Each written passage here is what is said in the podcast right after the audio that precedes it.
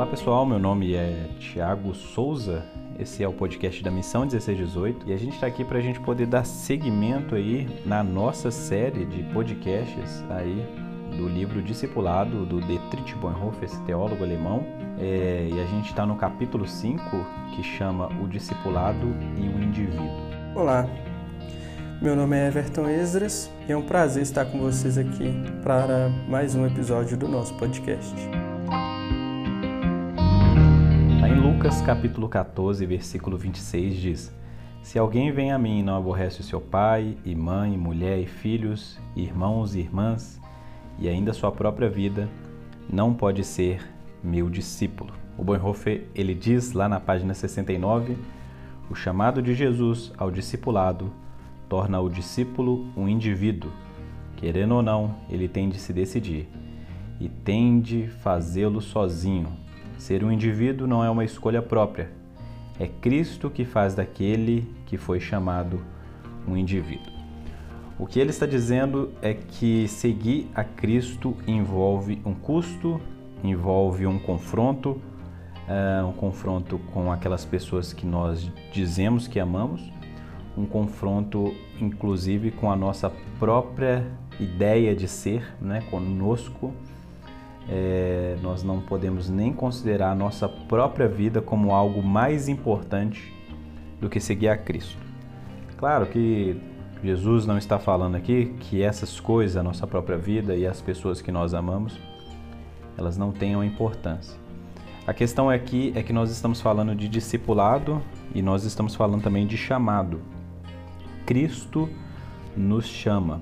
Jesus nos chama a uma jornada de volta para Deus, de encontro com Deus, uma jornada onde nós descobrimos a nossa verdadeira identidade, onde nós descobrimos a riqueza do Evangelho. E quando nós estamos diante dessa grande decisão, seguir a Cristo ou não, é, obedecê-lo ou desobedecê-lo, nós não devemos usar aquelas pessoas que nós amamos como desculpas para tomar certa decisão.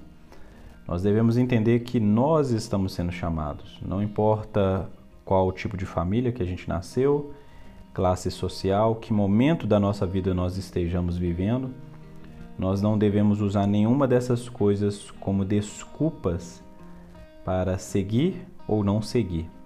O que nós devemos levar em consideração é quem nos chama. Vale a pena também ressaltar aqui, Tiago, na página 69, o primeiro comentário do autor, né? O chamado de Jesus ao discipulado torna o discípulo um indivíduo. Ah, o que o autor aqui está querendo dizer, né?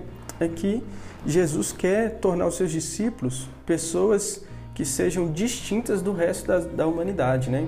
O que torna eu e você indivíduos é o fato de que as pessoas podem reconhecer características em mim que é, definem quem eu sou, né? Então, um exemplo interessante para ficar clara a fala é que Tiago e Everton são dois seres humanos, mas são dois seres humanos com características diferentes, distintas, né? E isso torna o Tiago um ser humano específico que leva o nome Tiago Luiz de Souza. E eu, Everton, sou, tenho características específicas, sejam é, físicas, comportamentais, que me, tornem, que me tornam um ser humano distinto do Tiago. Né? E essas características formam aquilo que as pessoas, ou aquela pessoa que as pessoas chamam de Everton Esdras Andrade Silva.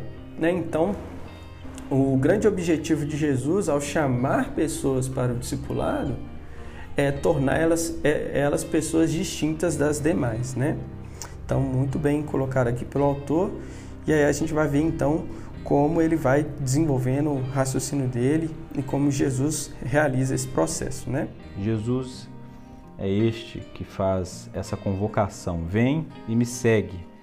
E nós devemos então considerar que essas são as palavras mais importantes que um ser humano pode escutar. O Bonhoeffer prossegue: Cristo quer que ele esteja só. Quem? O discípulo. Que ele não veja ninguém exceto aquele que o chama. Então nós não devemos colocar nenhuma outra pessoa entre nós e Cristo. O que o meu pai vai achar, o que minha mãe, a minha esposa, o meu filho, o que as pessoas no meu trabalho, na minha faculdade, o que será da minha imagem, o que eu perco, o que eu ganho, nós não devemos colocar nenhuma coisa entre nós e Cristo. Cristo quer que nós nos encontremos sozinho com Ele. Por isso, o nome desse capítulo é o discipulado e o indivíduo, porque aqui nós verdadeiramente nos tornamos indivíduos diante de Jesus.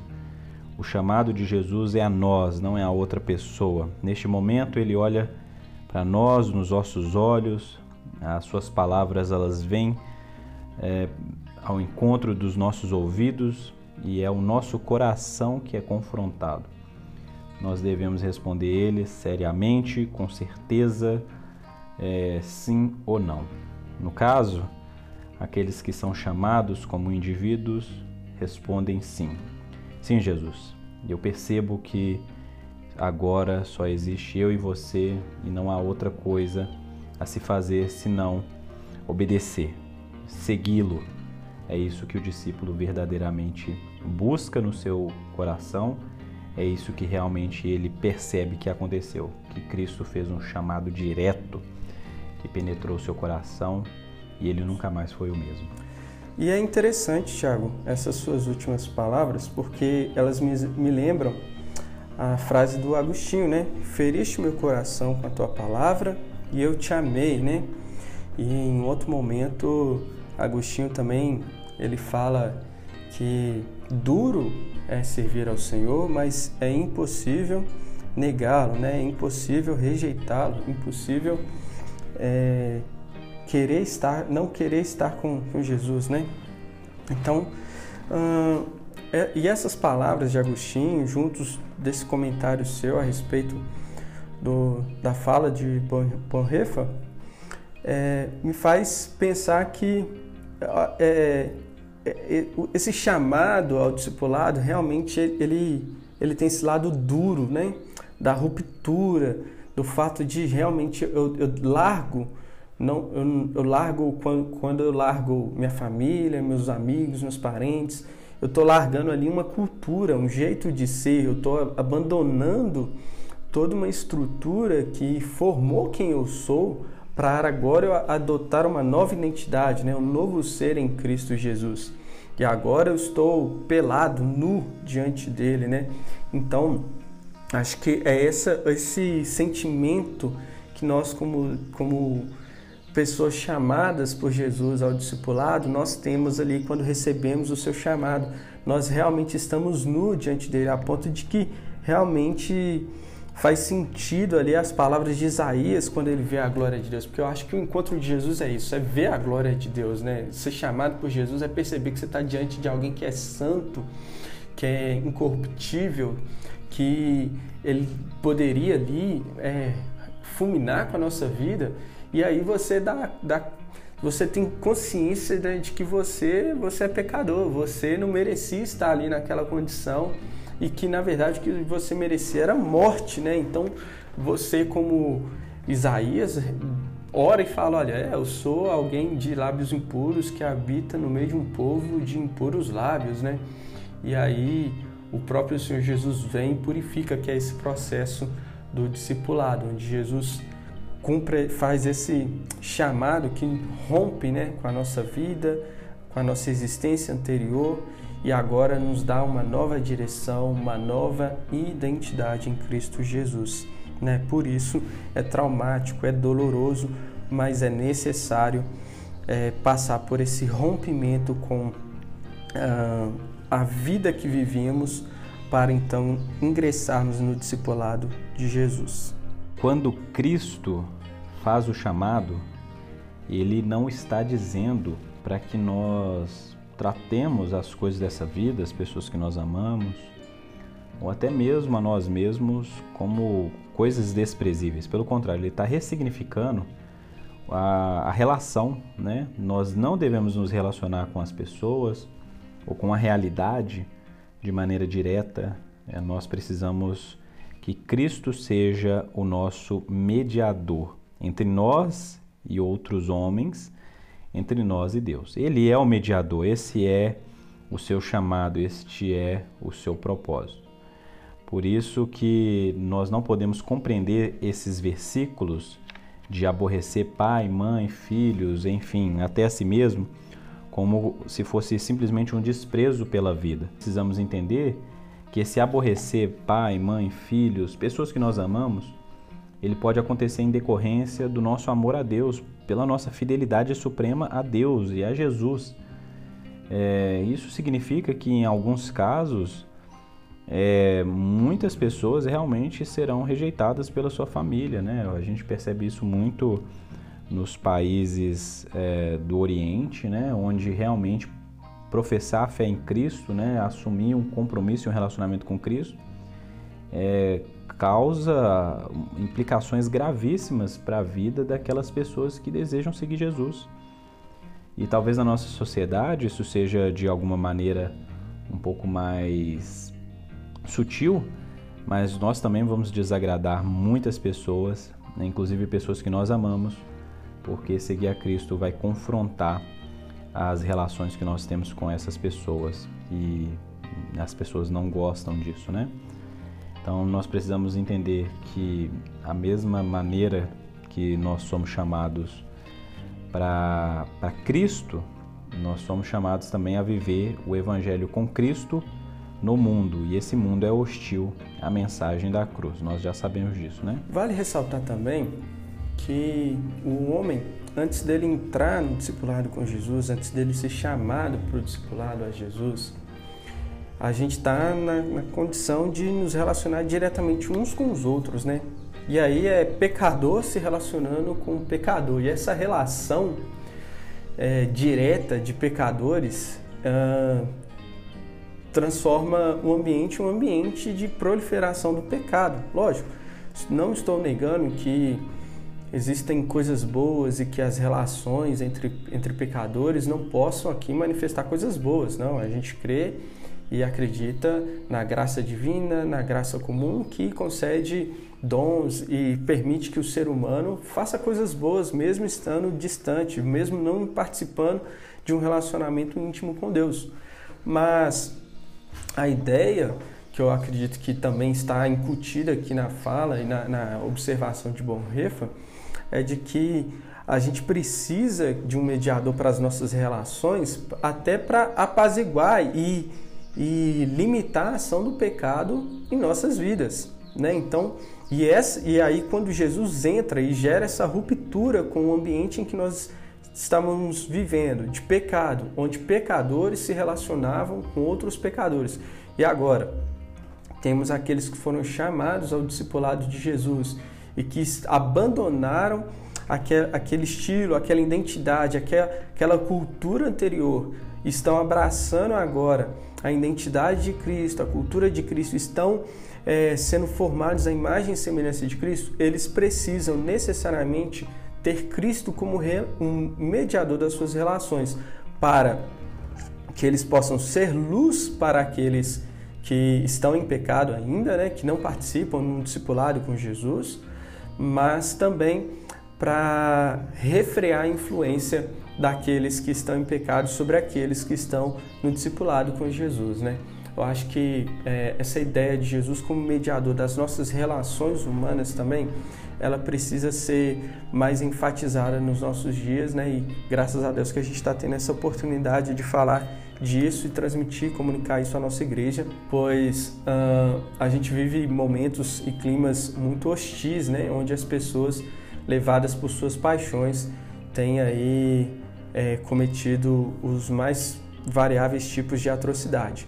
Então, Jesus, como mediador das relações, ele também serve como um apaziguador do pecado. Ele atenua, né? um atenuador da, do pecado no meio da sociedade, no meio dos seres humanos. Também gostaria de ter feito essa observação aí que eu acho que enriquece a nossa conversa aqui, o nosso comentário a respeito do livro.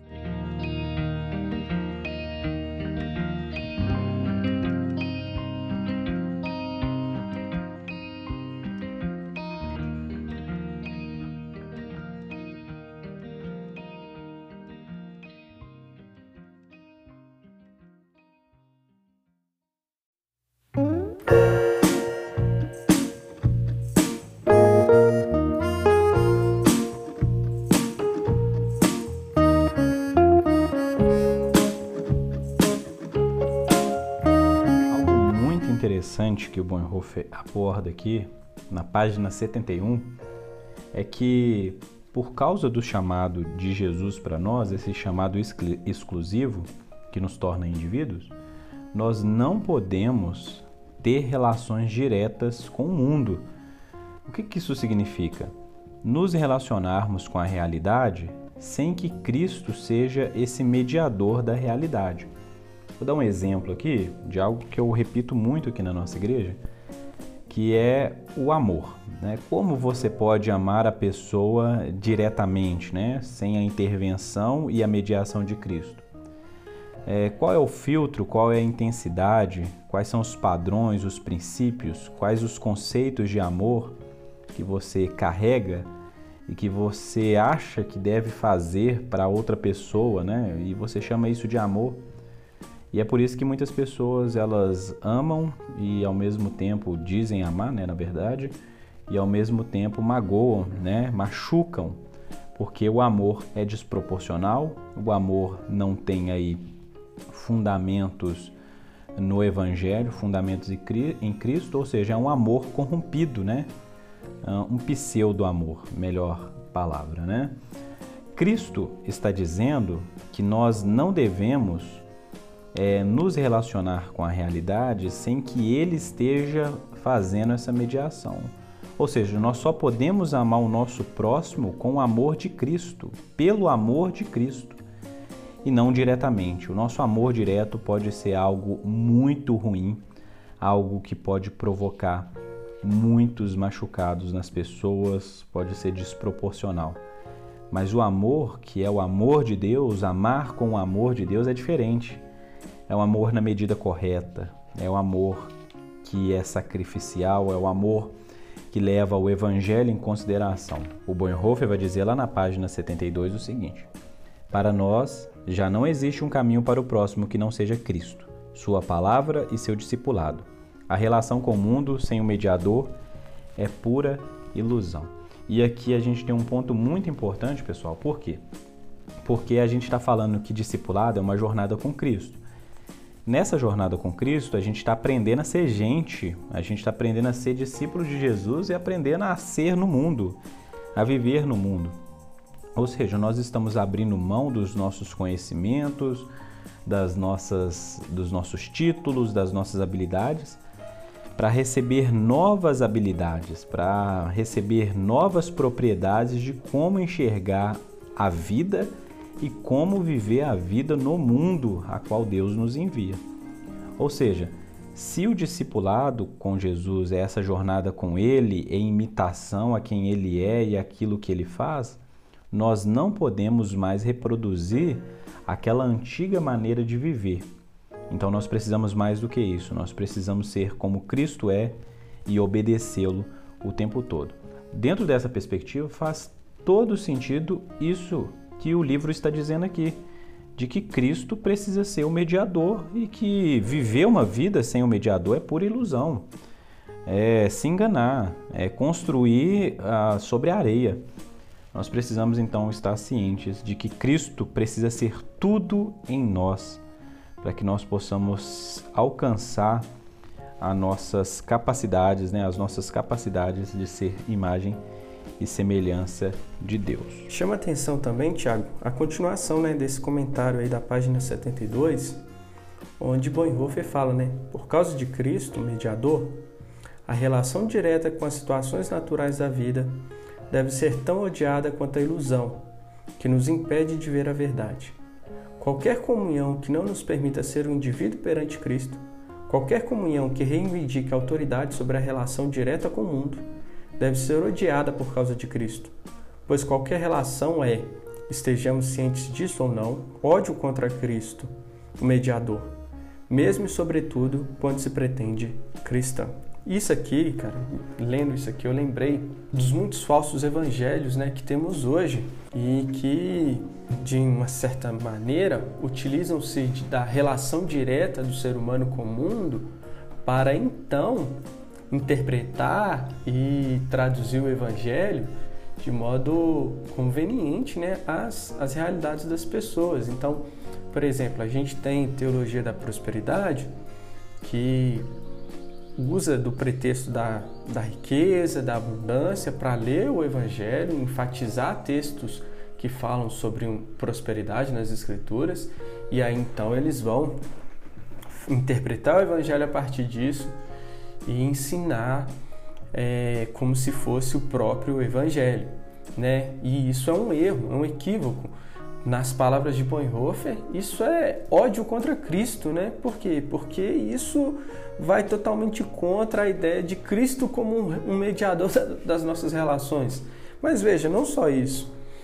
Um, qualquer pecado que a gente tenha, não só a, a paixão por riquezas, mas, por exemplo, pensando em um problema muito atual né, nos dias de hoje, a pornografia ela se torna uma espécie de, de relação direta, né? ela, ela, se, ela se interpõe, nessa, ela entra ali na frente, no meio dessa mediação de Cristo.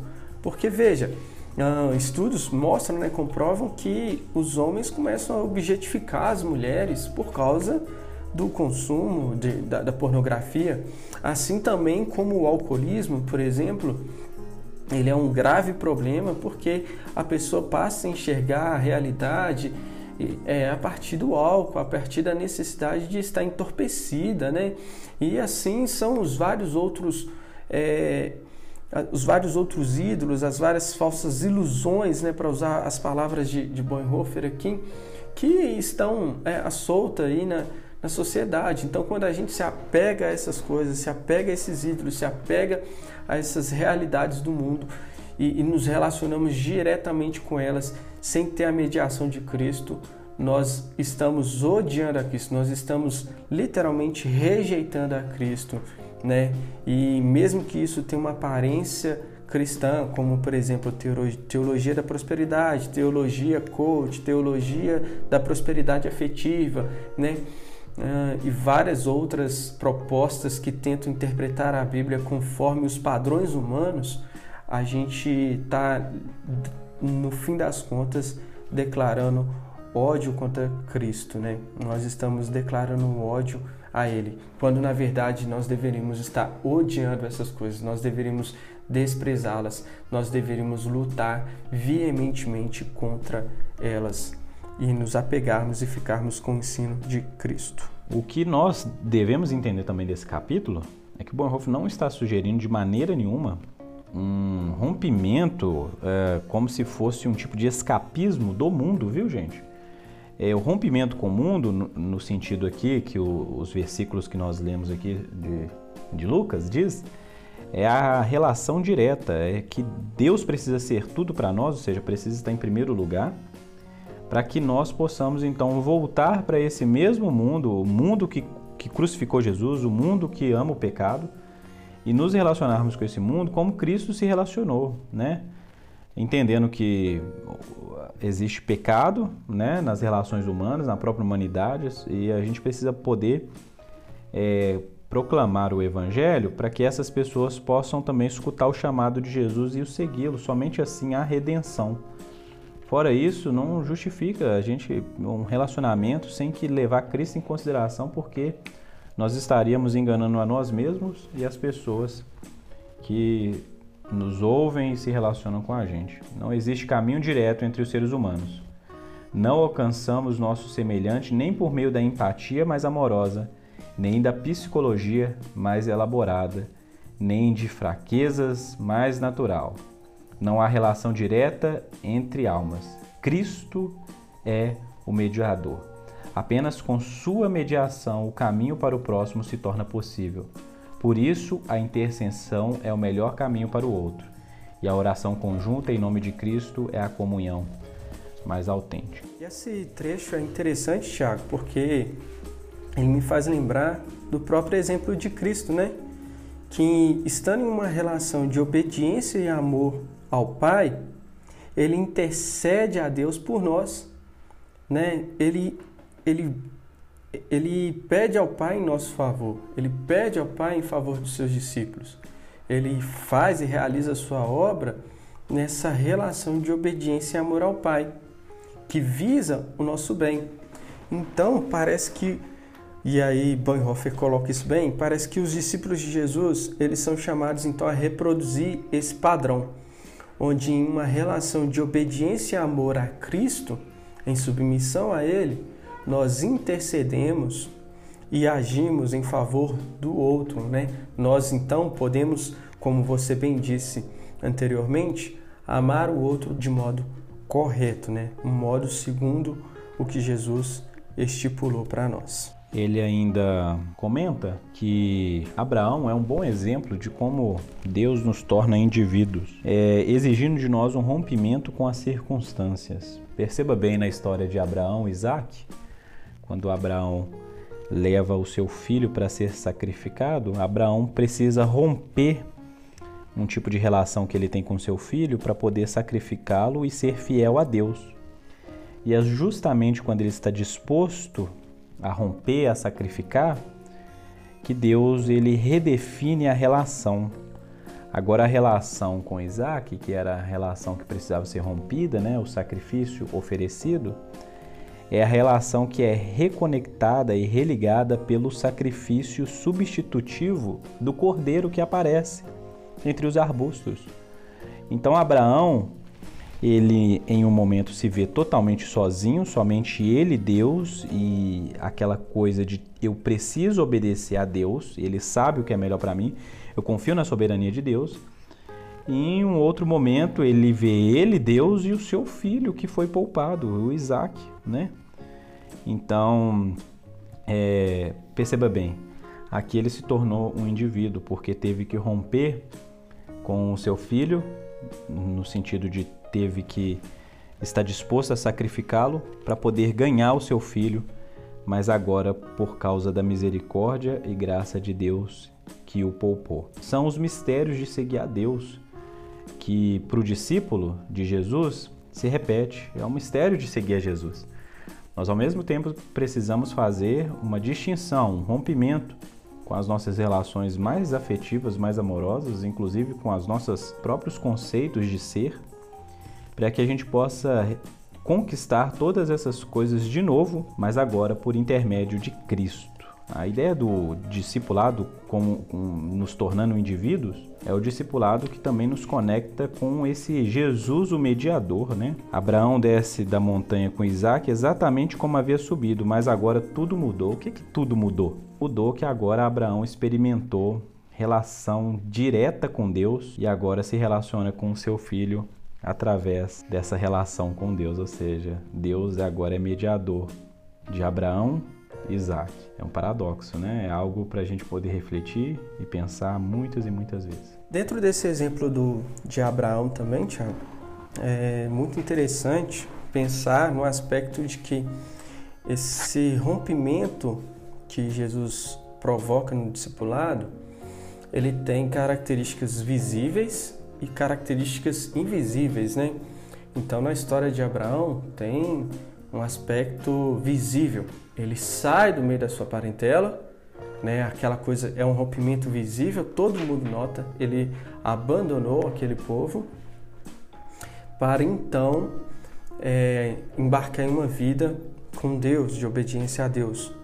Mas veja, aí nessa história de Isaac a gente tem ali então uma transformação que ela é ela acontece de modo particular, invisível, né? E, e Bonhoeffer ele chama atenção para isso que quando Abraão desce do, do monte ali com seu filho Isaac, né? Ninguém, nenhuma outra pessoa além Deus, diz, além de Deus, Isaac e Abraão sabem a transformação que houve ali naquela relação, né? E isso me faz lembrar do contexto em que o livro é escrito né? Que vale a, pena a gente pensar nisso.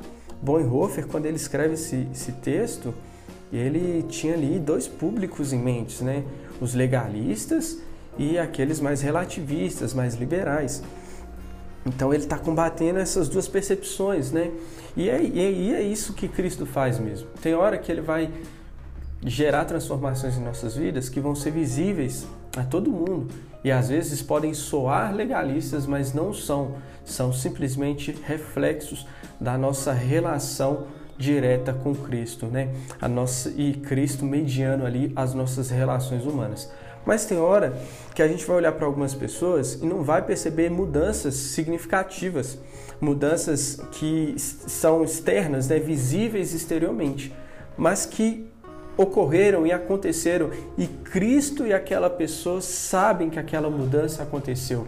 Cristo, aquela pessoa e a outra e a outra pessoa com quem aquela pessoa se relaciona sabem que a mudança aconteceu, porque Cristo está mediando aquela relação. Então vale pensar nisso também, né? Que a, a relação com Cristo, o chamado ao discipulado, vai gerar essas mudanças que às vezes são visíveis, mas às vezes não são visíveis, mas que os discípulos eles sabem que ocorreram e eles podem confiar na mediação que Cristo está é, fazendo naquela relação. Uma boa passagem que pode nos explicar sobre isso é Marcos capítulo 10, versículo 28 ao 31, que diz assim: Então Pedro começou a dizer-lhes: Eis que nós tudo deixamos e te seguimos. Tornou Jesus: Em verdade vos digo que ninguém há que tenha deixado casa, ou irmãos, ou irmãs, ou mãe, ou pai, ou filhos, ou campos por amor de mim e por amor do Evangelho, que não receba já no presente o cêntuplo de casas, irmãos, irmãs, mães, filhos e campos com perseguições, e no mundo por vir a vida eterna. Porém, muitos primeiros serão últimos e os últimos primeiros.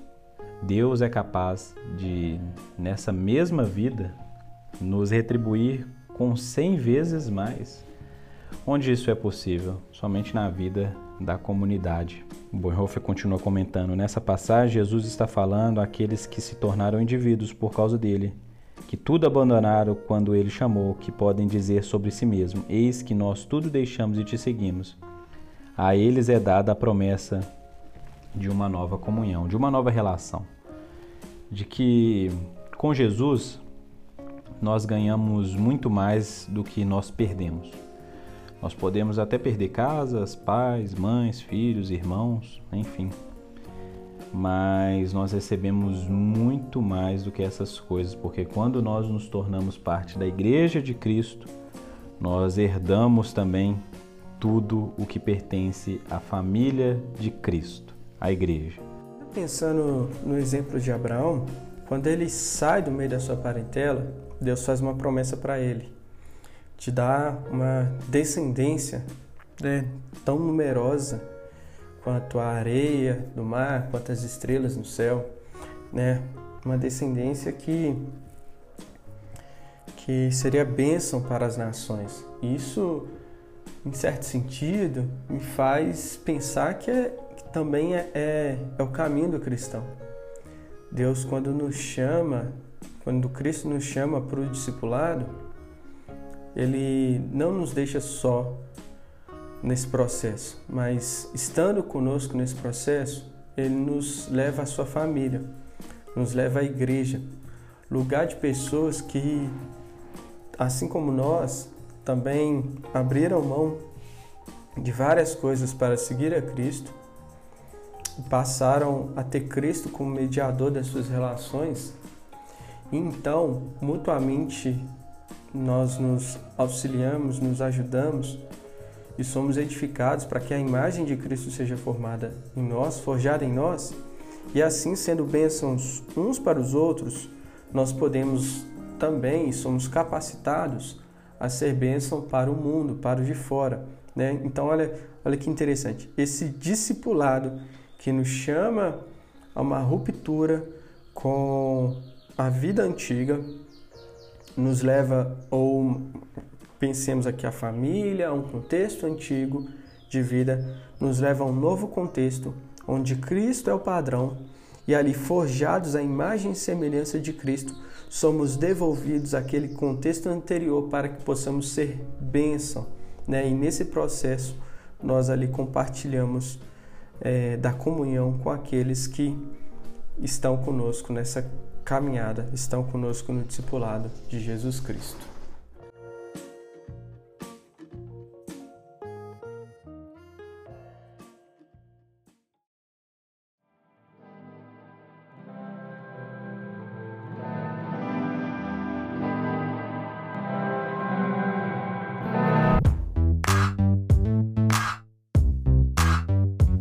Frase que me marcou muito aqui, uma parte desse livro, desse capítulo, essa frase do Bonhoeffer que diz assim: Cada qual entra sozinho no discipulado, porém nele ninguém fica só. A comunhão da igreja é dada a quem ousa tornar-se indivíduo ao seguir as palavras de Jesus. Então, ótima forma de terminar um capítulo é dizendo isso, de que sim, nós somos chamados a se tornar indivíduos no sentido de que nós não devemos colocar ninguém, nenhuma coisa entre nós e Cristo, que nós somos chamados individualmente a seguir a Cristo.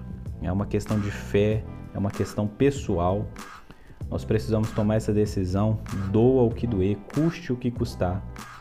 Mas a gente pode ter a esperança e a certeza de que nós entramos sozinho no discipulado, mas nós somos ligados à comunhão dos santos, à comunhão da igreja, que é a grande recompensa que nós recebemos nessa vida pela pelo sacrifício que é deixar às vezes tudo para ganhar coisas mais valiosas, para ganhar realmente irmãos, para ganhar uma família, para ganhar um lugar, para compreender que Deus chama indivíduos, mas que Ele está formando uma comunidade, a comunidade do reino de Deus.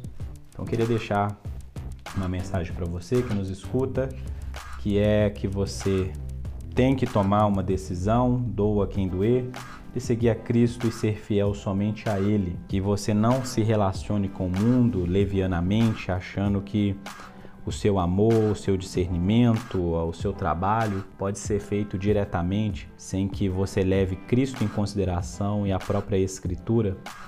Que você possa entender que Cristo deve ser tudo para você, Ele é o seu mediador entre Deus e os homens, Ele é o seu mediador. Que você possa compreender também que, mesmo sendo chamado individualmente, você não foi chamado para solidão, você foi chamado para comunhão, para a vida em comunidade para o trabalho no reino de Deus, para a vida que frutifica ligado a essa videira verdadeira. Então, que você possa compreender a importância de uma igreja local, que você possa compreender o que Cristo pede de você aí nas áreas da sua vida onde você às vezes se encontra sozinho, talvez no trabalho, na família, talvez perdeu muitos amigos, perdeu pessoas, enfim, mas que você possa realmente compreender que você foi chamado individualmente, mas não para permanecer sozinho, solitário.